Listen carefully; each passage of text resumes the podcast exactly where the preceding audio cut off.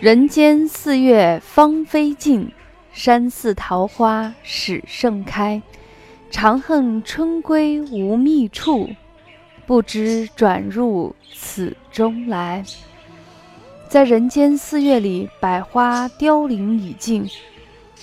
高山古寺中的桃花才刚刚盛开。我常为春水逝去无处寻根而惆怅，却不知。他已经转到这里来，这是唐代著名诗人白居易的一首《大林寺桃花》。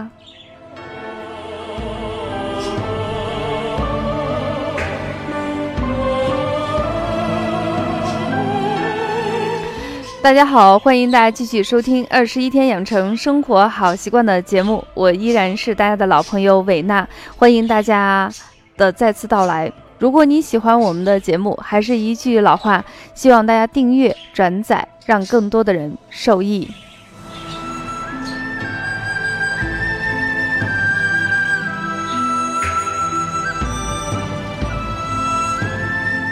那最近这段时间呢，很多人都喜欢读一些诗词，包括一些古代的一些文献。那韦娜也是从今年的寒假开始，一直在读《诗经》，包括一些诗词，还有《庄子》等等。其实最近这段时间读的比较多的，还是跟古代的一些传统文化的东西比较多，无意中。读到了一个类似于像小八卦一样的东西，是跟白居易有关系。那既然在我们二十一天养成生活好习惯的节目中，那肯定是跟我们的健康养生有关系。我们不来，不妨来看看，在一千四百多年以前的唐代，哎，我们白居易他对饮食是怎么样认为的呢？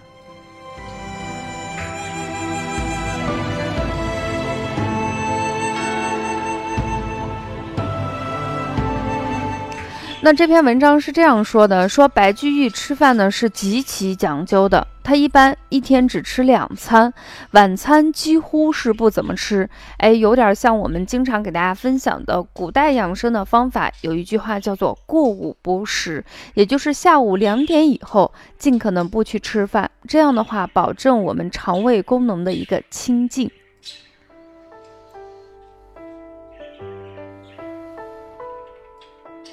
那白居易晚上虽然不吃饭，但是在唐朝的时候都是流行服用一些丹药。那早餐吃的是什么呢？他一边会煮茶，一边会用牛奶煮粥去喝。牛奶煮粥去喝，想想是不是特别时尚？我们想象一下，古代的人穿着白色的亚麻，或者是绢丝，或者是苎麻等等那种飘逸的长衫。披散着长发，哎，在早春的时候，一边煮粥一边喝茶，多么的惬意。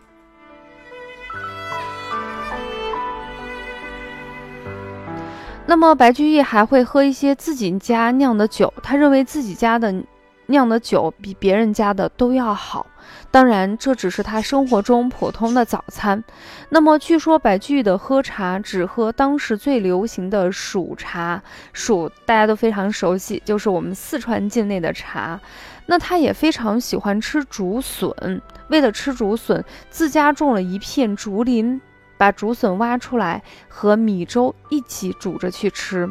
说到竹笋啊，我就想起前段时间我刚去浙江出差，出完差后，后面有一些时间可以在西湖边稍微的去吹吹春天里那种稍微有点凉意的早风。那么我记得那一天呢，是因为前天下了一些雨，所以第二天的空气是非常的湿润，当然里头有丝丝的凉意。天空中的那种蓝是非常的干净，非常的清爽。跟那种湖泊微微起波澜的西湖交相辉映，有别样的风味在里面。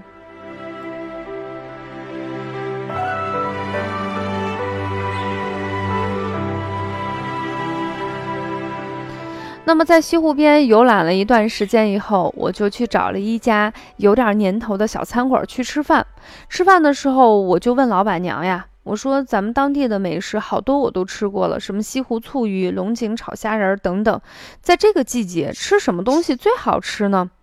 我记得非常清楚啊，这个老板娘是有一点点上了年纪，至少她比我的年纪稍微大一些。她非常激动地说，手舞足蹈，我可以说是用手舞足蹈。她一边说，一边手在抖动，然后那个声音突然变成那种像小女孩一样的卡哇伊的声音，说：“这个季节最好吃的就是竹笋呀，特别好吃，可香嫩了，要不要来一点呀？”所以我一想啊，是呀。作为我们北方的孩子，每年吃的竹笋，其实从南方运过来，从江浙地方运过来，快的话也要隔上几个小时，慢的话可能一两天。所以，我们吃在吃到的那个竹笋，有一点干干柴柴的感觉，从来体会不到书中所说的鲜嫩无比。所以自己就点了一份儿，点点完了这个餐以后，夹上一筷子放到嘴里的那一刹那之间，所有的语言。都弱爆了，非常的甜美，非常的好吃。然后跟我这两天看的白居易吃竹笋就联系在一起，所以今天伟大也想分享一个话题，叫论吃竹笋。哎，我们只服白居易。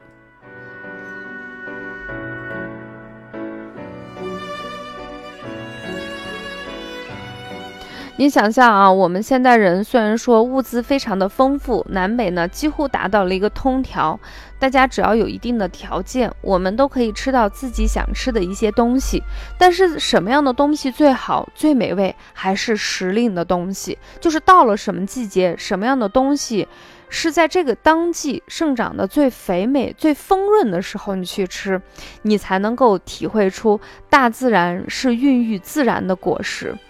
那么对于我们现代人来说，我们很难做到像白居易或者是唐朝、汉朝任何一个时代，那时候的人口相对没有这么多，城市也不够集中化，相对人住的还是比较分散。那在这种情况下，我们可以在自家的小院里头种一些自己喜欢吃的一些时令的蔬菜，享受这种美味。我们可能把这种美好只能深深的存在我们的记忆之中。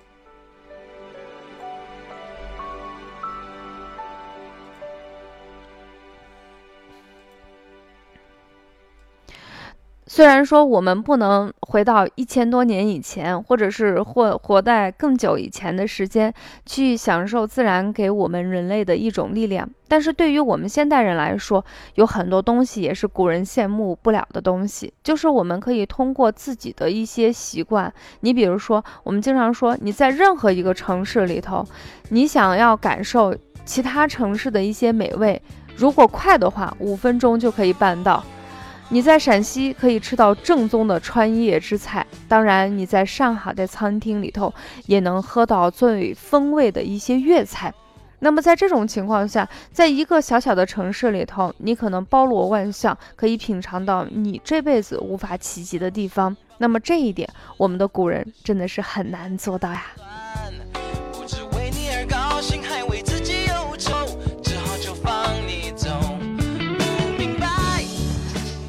那么对于春天来说，非常好吃的东西非常多。那其中竹笋呢，是一个非常美味的东西。从古至今的所有的人，不管是文人骚客，还是我们的养生大主，都对竹笋情有独钟。那么我们刚才说了，我们的白居易为了吃竹笋，人家自己开垦一片田地啊，自己种竹子，去挖竹笋去吃。我们真的是不能比我们白居易，但是呢，因为我们现在物资比较丰富，我们可以挑选一些，不妨在这个季节好好的去吃一下。立春以后呢，春笋就破土而出，脆而香甜，非常的嫩，你可以凉拌，也可以炒着吃，甚至还可以煲汤，因为口感非常的鲜嫩，所以很多人有一种感觉，只有吃上了春笋，这个春天才正儿八经的到来。我们都说过，一年之计在于春，一天之计在于晨。那么春笋吃的话，一定要趁早，要不再过上一段时间，进入到了四月份，特别是四月下旬的时候，春笋有一些老了，逐渐的就下市了。所以大家抓紧时间，一起我们一起吃春笋吧。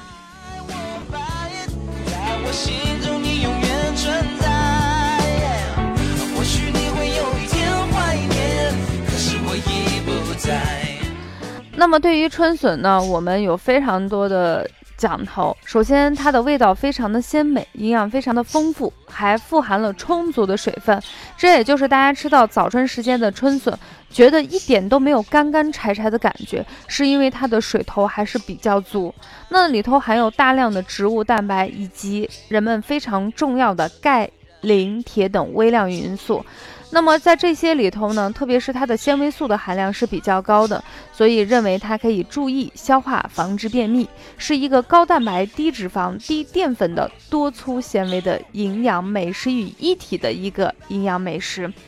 有一句话是说，早春时间吃一餐竹笋可以刮三天的油，所以对一些血压比较高、有冠心病、肥胖，甚至是糖尿病、便秘的人来说，这是一个早春时节最好的食疗小方法。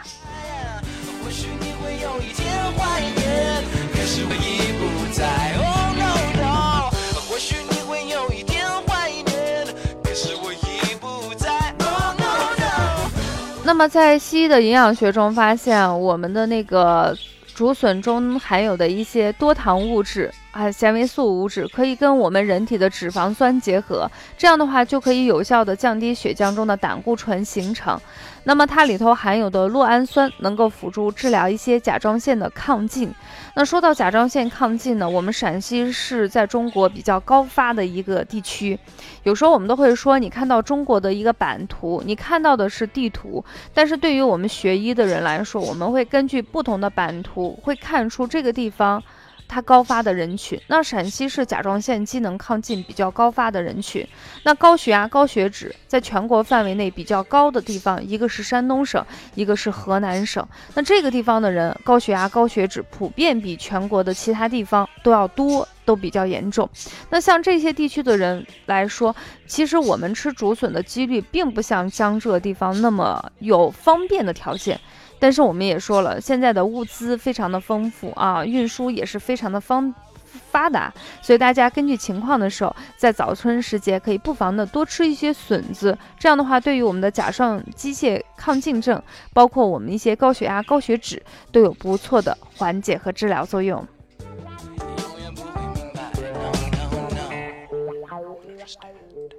那另外呢，就是我们的竹笋中还含有一些硒，这个硒是哪个硒呢？就是左边是一个石头的石，右边是一个西瓜的西，这是一个微量元素。现在很多，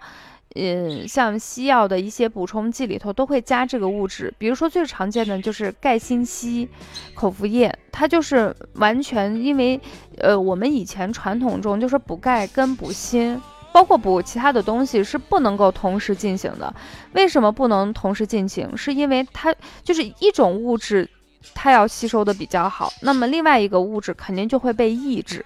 但是加了这个硒元素以后，就可以让我们的钙跟锌同时进行吸收，也是利用了这个硒。首先，它可以调和其他的一些元素，能够起到一个综合的作用以外，那硒本身也是这几年非常火爆的一个抗癌、抗肿瘤的一个微量元素。那现在很多大家喝的茶叶里头也会说它含有硒元素，那么吃的菌类的物质里头也。也含有硒元素。那么在春天春季养生食疗中最常见的一个时令的一个食物竹笋，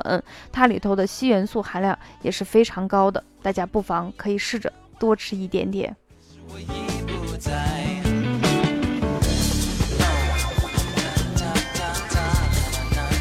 那么对于我们北方人来说，江浙地方、上海这个地方啊，那个对竹笋的热爱呢是空前绝后的。每年到了春笋上市的时节，上海一些非常有名的餐厅就会出现一道拿手的好菜，叫腌笃鲜。那个腌呢，就是腌菜的腌，就是腌肉的腌。笃就是笃定的笃，就是上面一个竹字头，底下一个马。那么它是用新鲜的竹笋加上一些腌肉炖出一锅好汤，香气飘香，非常的纯美。所以上海有一句古话是这样说的：长在黄泥地里的春笋，在春雨里即将破土而出，而没有完全破土出之前的这个味道。是最最鲜美的，你看看，多么讲究呀！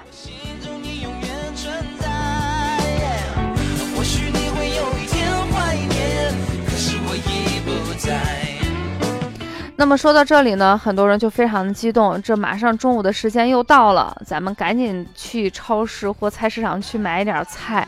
那么是不是能够转悠转悠，看到新鲜的竹笋，赶紧买一些大量的去吃呢？虽然我们说过春笋非常非常好，营养功效非常全面，对高血压、高血脂、便秘，甚至它还有抗癌、抗肿瘤的作用，但是呢，再好吃的东西并不适合所有的人。下来我们看看，对于哪些人群，我们尽可能要少吃，以及它的注意事项。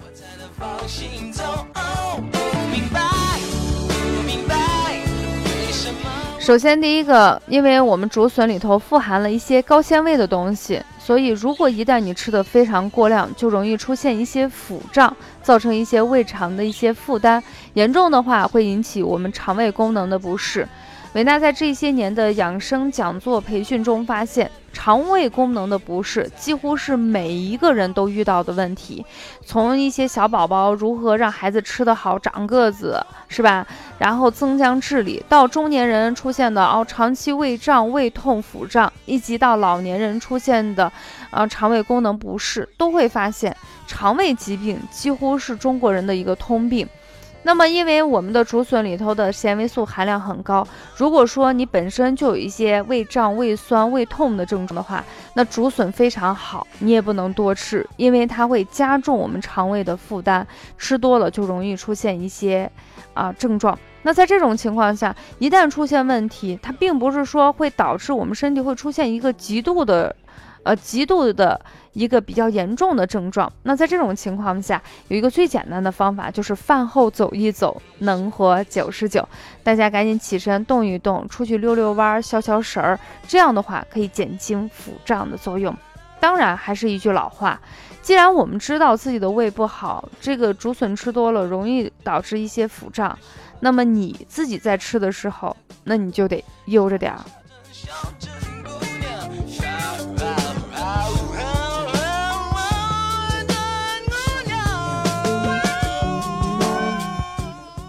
那第二个呢，就是竹笋呢还会导致一些过敏，所以家里头有老人跟儿童的人是不宜多吃。那每次吃的时候，如果说要吃的话，就是正常竹笋的大小，不要超过半个。我们中医认为竹笋有滋阴益血。化痰、消食炼的功效，但是它里头大量的膳食纤维素会加重我们身体的负担。还有一个呢，就是竹笋中的草酸含量是非常高。大家都有一个常识，就是如果食物中的草酸含量过高的话，会跟我们身体里头血液中的钙质相结合，形成微量的草酸钙沉淀，不利于钙的一个吸收。那么每一年的三月份、四月份跟五月份是我们孩子生长发育的最佳黄金时期。那有时候我们的孩子长得好的话，有的孩子可以长到七公分以上。长得一般的孩子也能长个两三公分，所以对于我们现在的家长来说，因为我孩子也今年快十岁了，那在这种情况下，我是特别关注，在每年的这个时期，一定要给孩子补充一些维生素 A、D 或者是钙片。那么在这种情况下，这个吃竹笋跟吃我们的钙片就形成了一个小小的矛盾，因为它不利于我们钙的吸收。那在这种情况下，那你在吃这个竹笋跟服用钙制剂的时间最好间隔至少要两个小时以上，这样的话你既能享受到美味，同时也不会影响钙的吸收。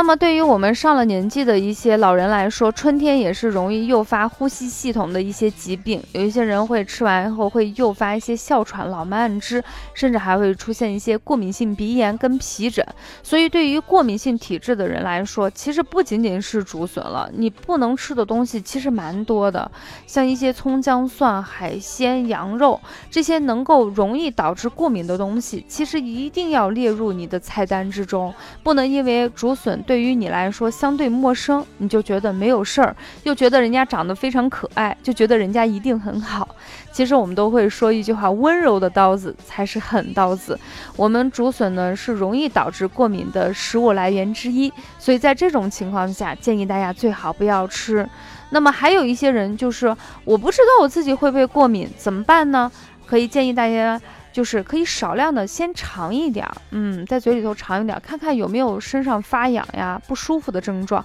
如果有，赶紧吐出来，或者是赶紧停止。那么，呃，如果说没有，哎，我们可以适当的吃一点儿，这样的话就比较安全了。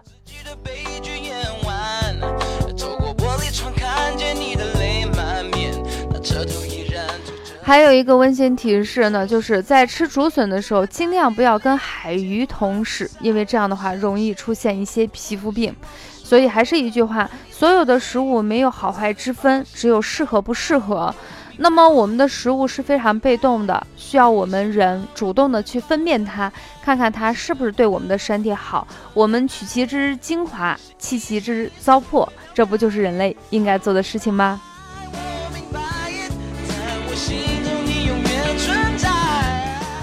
好的，说到这里呢，我们本期二十一天养成生活好习惯的节目就暂告一段落。还是需要提醒大家，一定要记得点赞哦。如果你有什么样的问题，可以给伟娜私信，把你的问题写出来，说不定下期节目就可以跟大家一起分享呢。那说到这里呢，本期节目就暂告一段落，